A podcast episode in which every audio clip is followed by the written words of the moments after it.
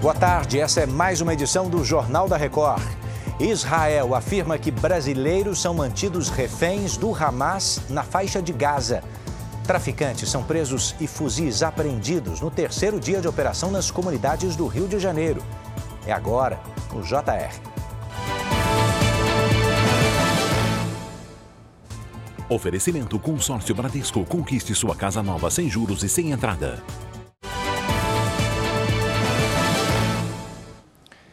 Estamos juntos para você saber que o Ministério da Defesa de Israel confirmou. Há brasileiros entre as pessoas que estão sendo mantidas reféns pelo grupo terrorista Hamas em Gaza.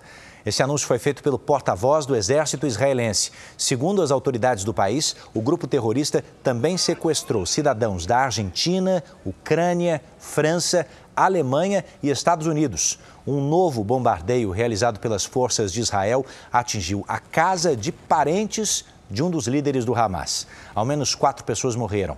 Mais cedo, as forças de segurança também haviam anunciado a destruição de um sistema de defesa avançado dos palestinos que servia para detectar aeronaves militares. A única passagem para fora da faixa de Gaza também foi atacada. Pelo menos duas mil pessoas, a maioria civis, morreram no conflito, que já dura quase uma semana. Um novo terremoto, magnitude 6,3 graus, voltou a atingir o Afeganistão três dias depois de um primeiro tremor causar a destruição e deixar mais de 2 mil mortos no país. A área atingida é a mesma que já havia sido destruída no final de semana.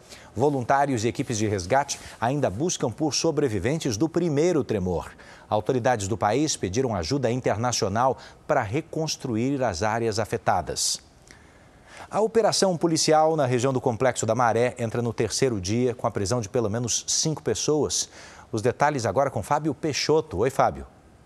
Oi, Edu. Houve troca de tiros nas vilas do João e do Pinheiro. A operação é resultado das investigações da Polícia Civil que apontaram criminosos fortemente armados e com táticas de guerra nas comunidades. E também da morte dos três médicos em um quiosque na Barra da Tijuca, na zona oeste do Rio. Os policiais tinham 51 mandados de prisão para cumprir. Pelo menos cinco fuzis foram apreendidos. E na noite de ontem, a Polícia Federal apreendeu 47 fuzis em uma mansão na Barra da Tijuca. Foi uma das maiores apreensões já registradas. Do Rio de Janeiro, Fábio Peixoto. Um estudante de 14 anos foi morto, outros três ficaram feridos em uma escola em Poços de Caldas, sul de Minas Gerais. Estamos falando de um ataque à faca atribuído a um ex-aluno. A repórter Kiwane Rodrigues está chegando com os detalhes. Olá, Kiwane. Olá, Edu. Dois dos três feridos estão internados em estado grave. O adolescente que fez o ataque foi contido por testemunhas até a chegada da polícia e acabou apreendido. O crime foi cometido no horário de saída dos alunos, o que provocou tensão entre os estudantes e professores. Ainda não se sabe o motivo do ataque. As aulas na escola foram suspensas até a próxima segunda-feira. De Belo Horizonte, Kiwane Rodrigues. A inflação de setembro, medida pelo IBGE, ficou em 0,26%. Aqui no telão do JR você vê que esta alta do IPCA foi impulsionada pelo aumento da gasolina, tá? Olha de quanto foi: 2,80%. Nos últimos 12 meses, a inflação no Brasil acumulada é de 5,19%, segundo o IBGE.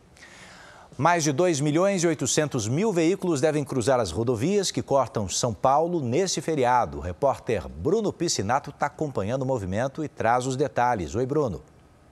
Oi Edu, tudo bem? Eu falo aqui do sistema Ayrton Senna Carvalho Pinto, que faz a ligação entre a capital e o interior e também dá acesso às principais rodovias que ligam ao litoral norte de São Paulo. A expectativa por aqui é de que quase 600 mil veículos passem pelas quatro praças de pedágio entre hoje e domingo.